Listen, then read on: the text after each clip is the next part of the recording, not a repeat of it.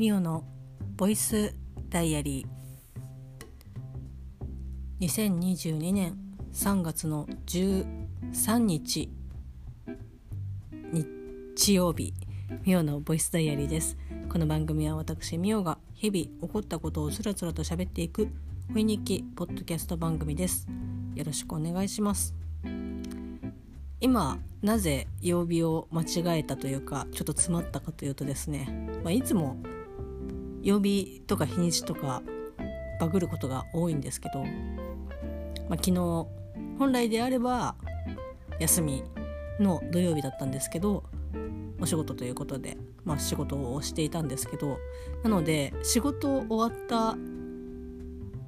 次の日はまあ大体土曜日なので一瞬あれ土曜あにあ日曜日だみたいな 感じでえー、バグりました。はい。明日はですね一日、まあ、仕事をして翌日火曜日が、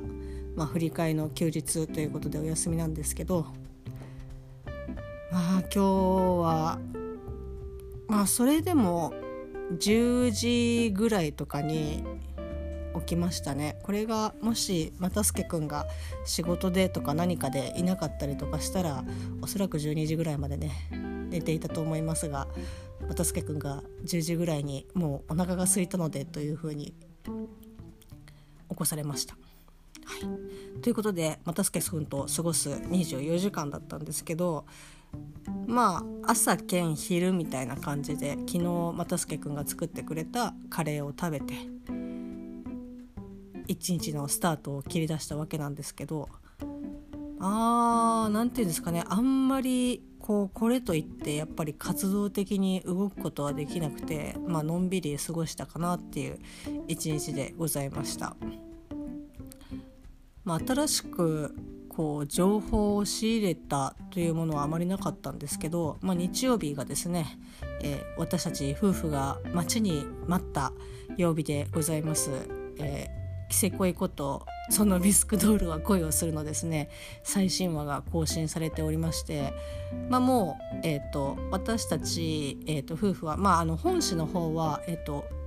リアルタイムでは追っていないので単行本ベースでしか、まあ、話をね読んでいないんですけど、まあ、一応現段階で8巻まで、えー、発売がされている本は読んでいて、まあ、なので大体もう次どういう話が来るかってよほどの改変がされない限りはまあ次ねこの話が来るであろうということでまあもう又助君がめちゃくちゃ大好きな、えーと、缶、えーと、今回その缶の話が、えーとまあ、最新話として配信がされたわけなんですけどちょうど原作コミックスで、えー、と5巻にあたる部分の、えー、とお話をですねまあ、今回放送していたわけなんですけどなので又助君はですねもう非常に楽しみでもう私ももちろんね楽しかったんですけど又助君もは特にもういやもう早く見ようみたいな感じで、えーと、カレーを食べながらですね 見ました。でえっ、ー、とですねなんかまあ楽しかったんですけどやっぱりこれはまあ良くも悪くもというかまあ仕方がないことだとは思うんですけどその原作を読んでてそのコマに書いてある、えっと、セリフとかっていうのの、えっと、テンション、まあ、もちろんこう書体を変えたりとかそのどのぐらいのこう大きさに文字ポイン文字のねポイント数を変えるかとかっていうので、まあ、その作中の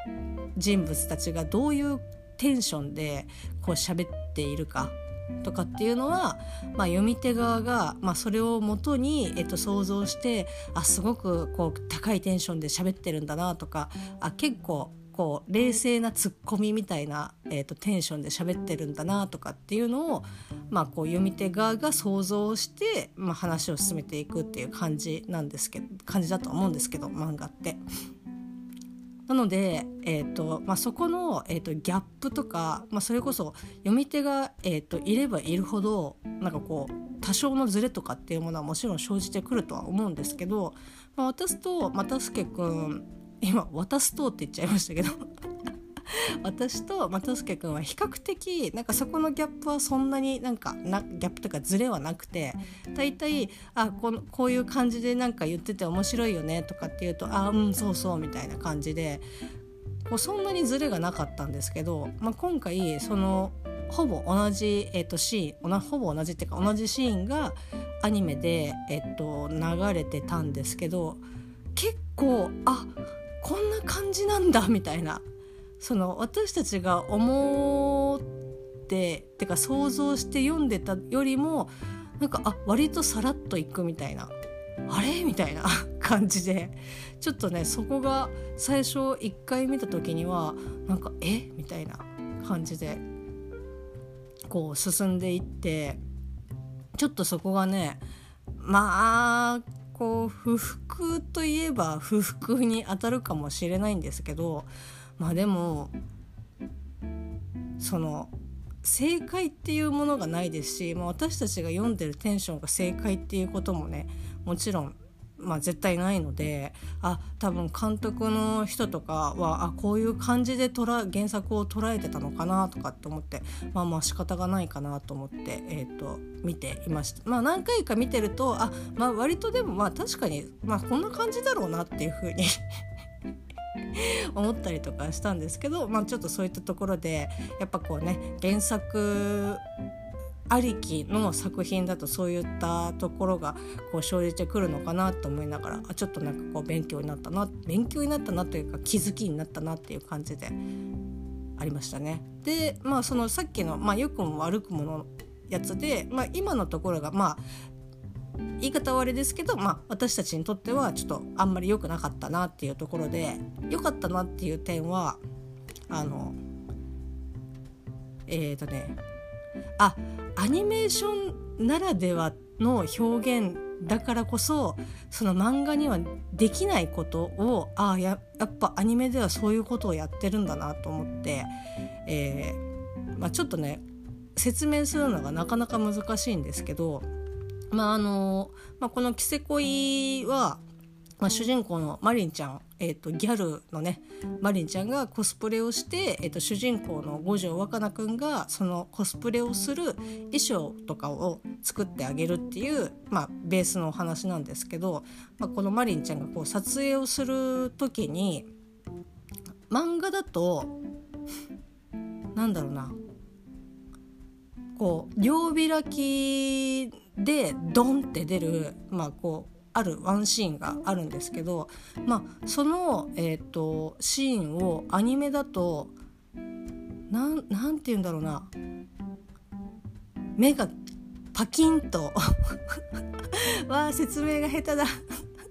見てくれ。なんかねその漫画だとやっぱその静止画なのでそのなんだろうな。テクスチャーとかその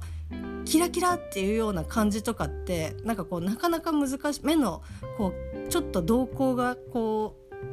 う揺らぐみたいな感じの表現とかってまあなんか本当に難しかったりとかするんですけどなんか逆にその漫画ではそういった表現がなかったところをアニメでは割とそこを大きくこう捉えて作ってる感じだったのでだから確かに原作通りではあるけどでも原作にはないところをそのアニメならではの表現でなんかこう保管してるというかアニメだったらこういう風に表現できるんだなっていうのをが結構あってで、まあ、そこがこう1個1箇所あったんですけどあなんかすごいなというか、うん、ないところを保管するってやっぱりその作品をもちろんねこう読んこうちゃんと読み解いてるっていうのもあると思うしそのけその監督の方とかの経験とかっていうのはもちろんあると思いますしあなんかあアニメならではだなっていう感じでというかアニメでしか多分できないことなんだろうなっていうふうに、えー、と思ったワンシーンでした。であとまああのあんまりその原作まあ原作があってのアニメとかはもちろん今までたくさん見てきましたけどあなんかこのシーンがこうでみたいな感じで見比べてまでっていうことはあまりやったことがないのでまあ何て言うんですかね。そのあるあるな話なのかもしれないんですけど、まあ、私としては今回なんかああって思ったのがその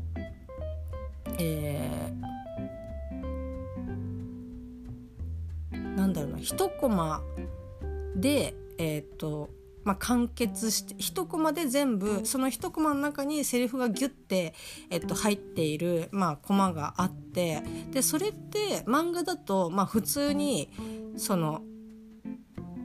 まあ、一コマの静止画なので普通に読んでって、えー、と次のコマに行くっていうのにそんなにこう実体感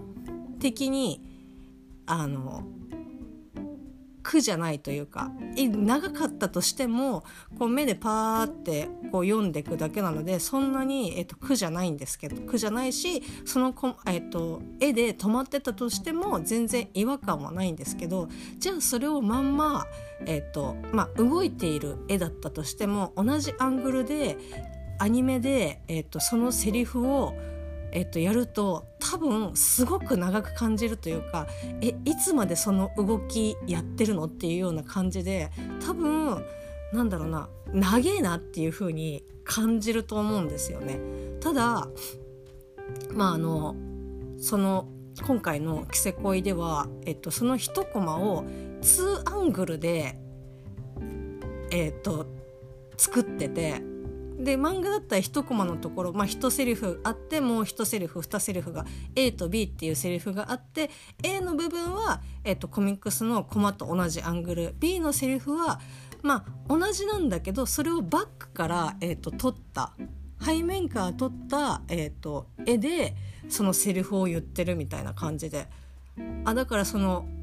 画面を絵を切り替えることですごくそのあなんかこう長いなっていう感じがすごくなくて違和感なく見れたんですね。で最初全然気が付かなくて、まあ、それこそそのコミックスでこう読みながらこうアニメを見てあここのシーンはこうかみたいな感じで見比べてる中あれ漫画にない絵だなっていう風に初めて気が付いて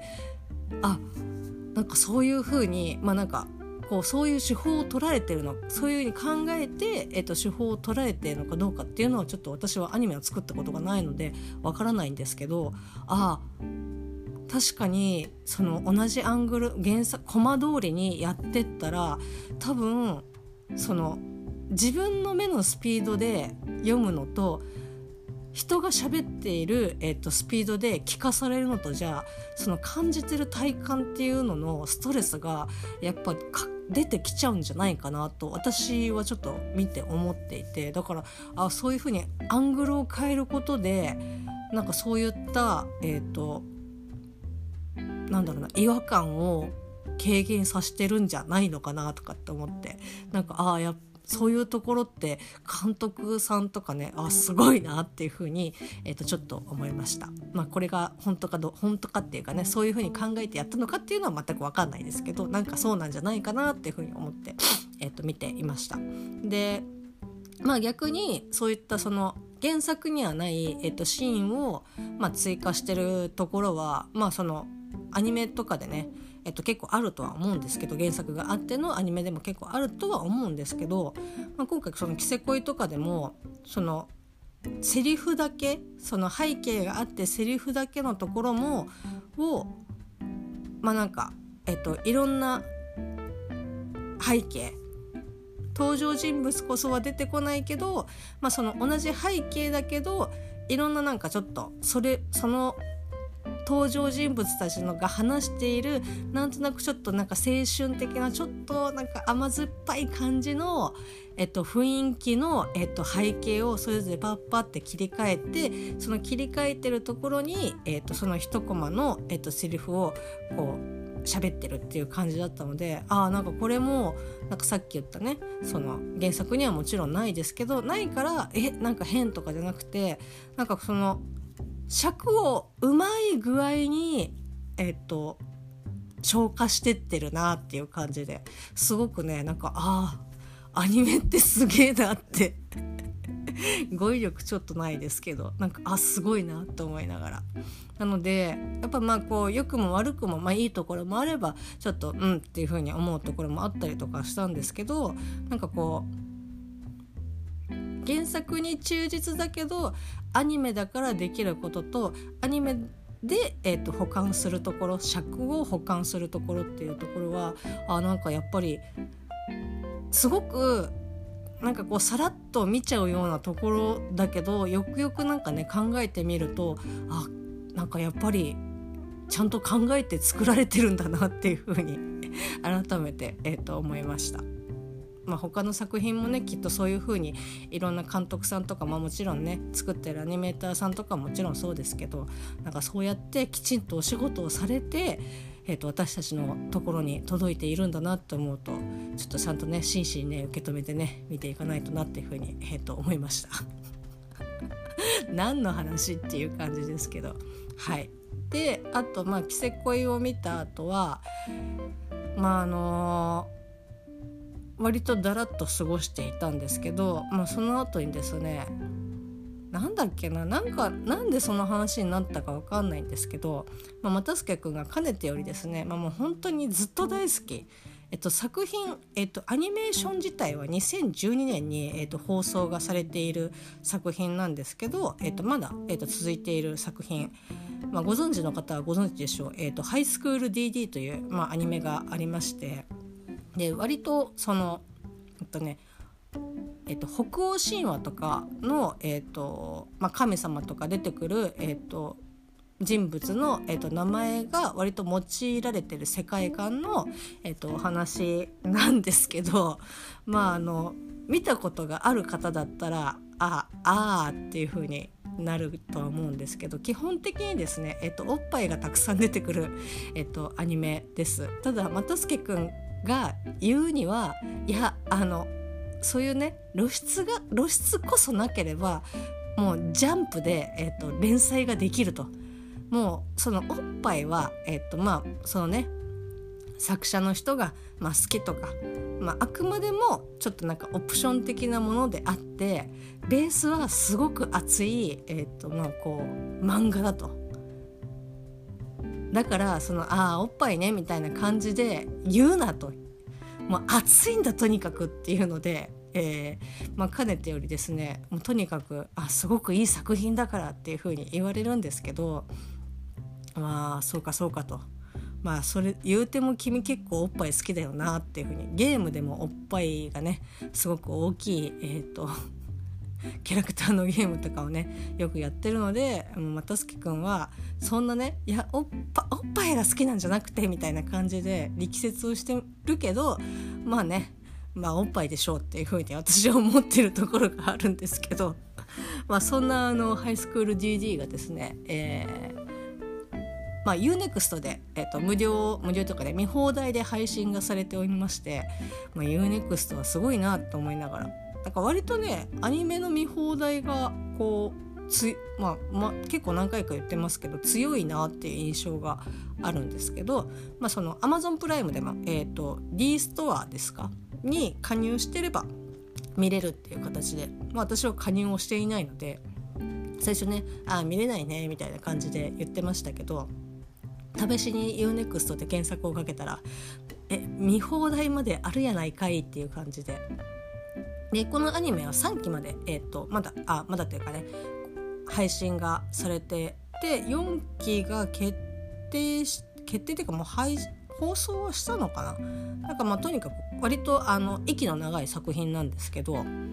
あ、それの、えーと、第1期の、えーと、1話ですね、まあ、とにかくちょっとちょっととにかく1話見てくれということで、えーと、今回、えー、と見ました。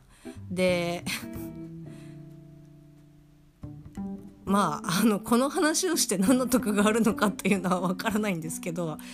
まあ、そのいわゆる、えーと、おっぱいとか、まあ、局部とかに関してはこうそれが出てる、えーと、作品で地上波で、えーと、放送しているものに限っては大体ですね、えーと、光が入ったりとか、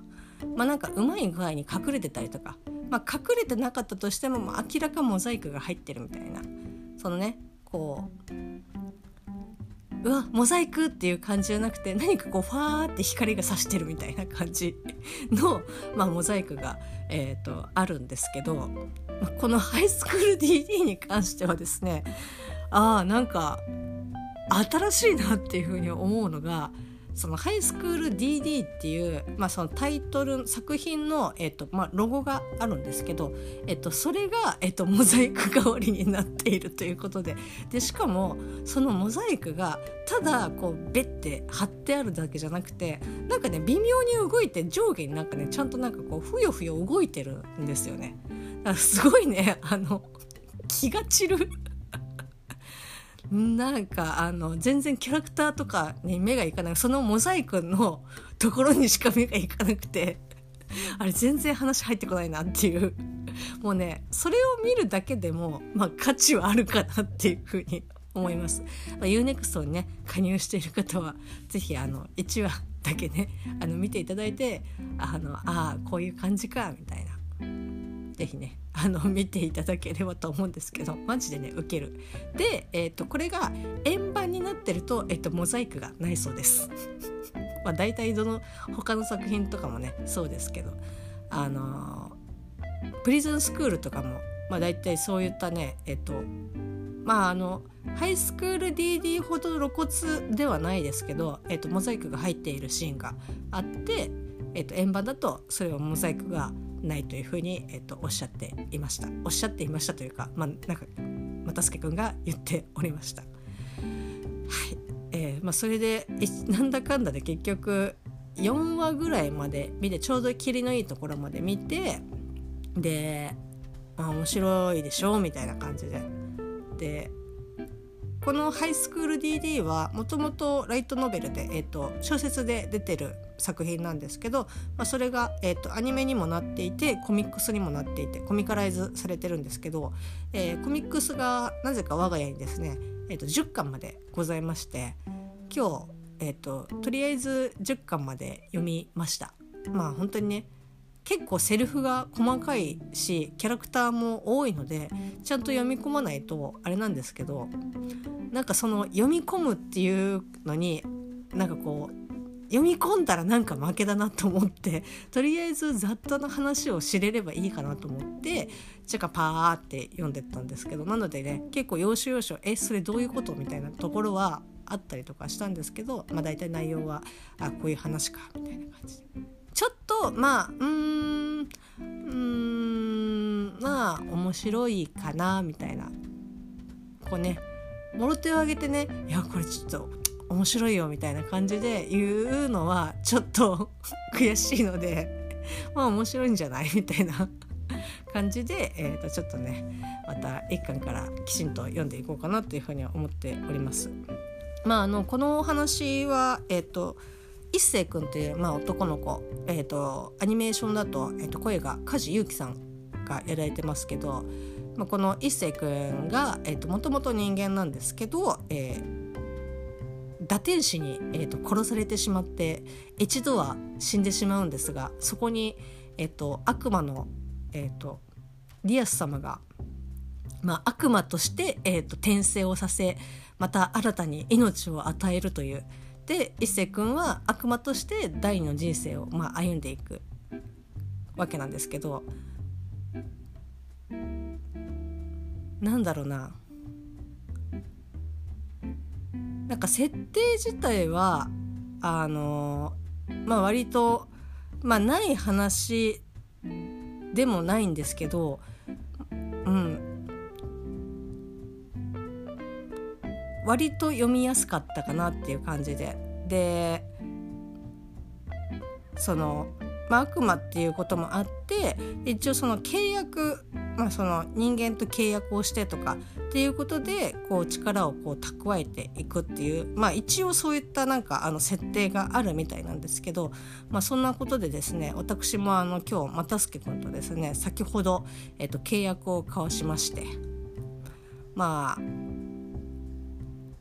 私が普段読んでる、えー、と小説というものはですねまあライトノベルと 本当に対極のところにあるようなものばっかり読んでてでただ普段あまり活字を読まない又助君にいきなりこれ読んでっていう風に渡してもなんかいや俺はいいよみたいな感じになることはもう目に見えてたのででもなんかちょっと読んでほしいなと思って私契約をいたしました。えーこの「ハイスクール DD、えー、原作小説を、えーと、全部読み、えーと、コミックスも読みアニメも全部見るから私がこうちょっと読んでほしいっていう小説を一冊読んでくれとしかも、えー、今年中でいいということでまあさすがにだってもうさ何十冊対一冊ですよ。なのでまあなんか渡助君、まあ、そこまでするのであればまあうん分かったっていうので、えーと、了承をしてく契約成立ですよ契約が成立いたしまして、まあ、もう早いうちにね鉄はついにうちにね打てじゃないですけどもう本棚から引っ張り出してきまして渡しました。えー、私が、えー、又助君に、えーと、おすすめというかねこれを読んでほしいというふうに言ったのは、えー、相葉秀夫先生のですね「震える牛」というえー、まあなんだろうな。社会サスペンスもの。漢字がすげえ多いっていう、まあ、あの公安とか、まあ、警察とか、まあ、そういった、えーと、類の話なんですけど、まあ、それをですねちょっと読んでほしいなっていうので、えーと、渡しました。まああのまあラノベをね別にバカにしているっていうことも全然ないですしまあ小説私もなんだろうなそういったの全然読んだことがないわけじゃないのであの読めるとは思いますけどただ何て言うんだろうな。結構セリフじゃない話のものを読んできているので逆になんかこうセリフがいっぱいある小説なんかこう読みづらそうだなと思いながら、まあ、ただちょっとね契約をしたからにはもう絶対に、えー、原作の小説をね読んでまたまたすけくんにね今日どこまで読んだっていう風に話をねしようと思っております あさすがにねな20冊以上はあるのでその小説がなのでそんなねすぐ簡単にポンとは、まあ、読むのも私そんな早い方じゃないので時間かかるとは思いますけど、まあ、ちょっとね読んでみようかなっていうふうに思っております。まあ、そんな感じで一日をまあ、そんな感じで一日は終えてないですけど、えーと、大きなところはまあそんな感じかなっていう、まあ、あと晩ご飯又助君がナポリタンを作ってくれてということで美味しかったです。はい明日からまた、えーと、仕事を明日からとかね明日まとりあえず行ってまあお休みですけど明日仕事があるので今日はもうこれで寝たいと思います。なんかあとあれですね。なんかこうだけの時間を、まあ、今日ちょっとねえーとまあ、平日ちょっと聞けなかったので、えーと、聞けてなかった部分を、えーと、聞きましたけどちょっとねあのー、なんか迷ってるのがこうネタバレありで、えーと、最近ねお話をされておりました、えーとちょっと思い出しただけという、まあ、映画なんですけどそれをこう見に行こうかどうしようかちょっと悩んでいる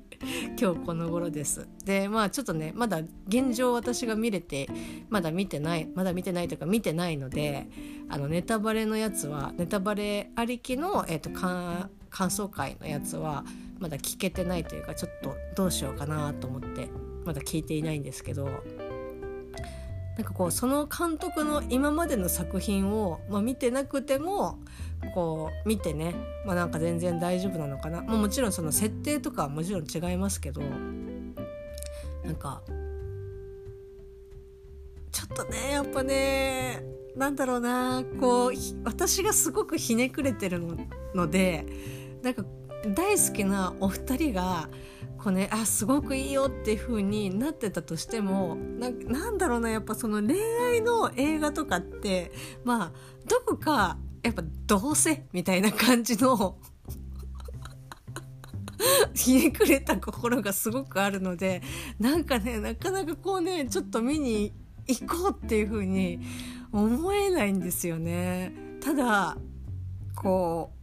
お二人が話されててああじゃあそれだったら見に行こうって思って見た映画はまあもう外れて私今のところ私の中では外れてないのでいやこのね偏見という塊とひねくれとひがみがねどうせ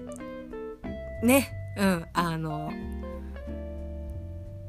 っていうところがこう蝕んでいるのでなかなかこう見に ああどうしようどうしようって思いながらちょっと悩んでいる感じです。ただ火曜日がねお休みということであもうちょっとね多分まだ公開はギリギリしてるかなっていう感じだとは思うんですけどまああのねアトロクでもえっ、ー、とムービーウォッチメンで、えーと取り上げられた作品ではあるので、まあ、それもね後押ししてそれそれがあってもちょっとまだ迷っているっていう感じなので まあちょっとね見たらまたお便りをね送りたいなっていうふうに思いながらも今日大変な時間を久しぶり久しぶりにっていうかねちょっと聞けてなかった部分を、まあ、聞いてみたいな感じで、えー、と楽しく、えー、と過ごした。3月の13日日曜日でした。それではまた明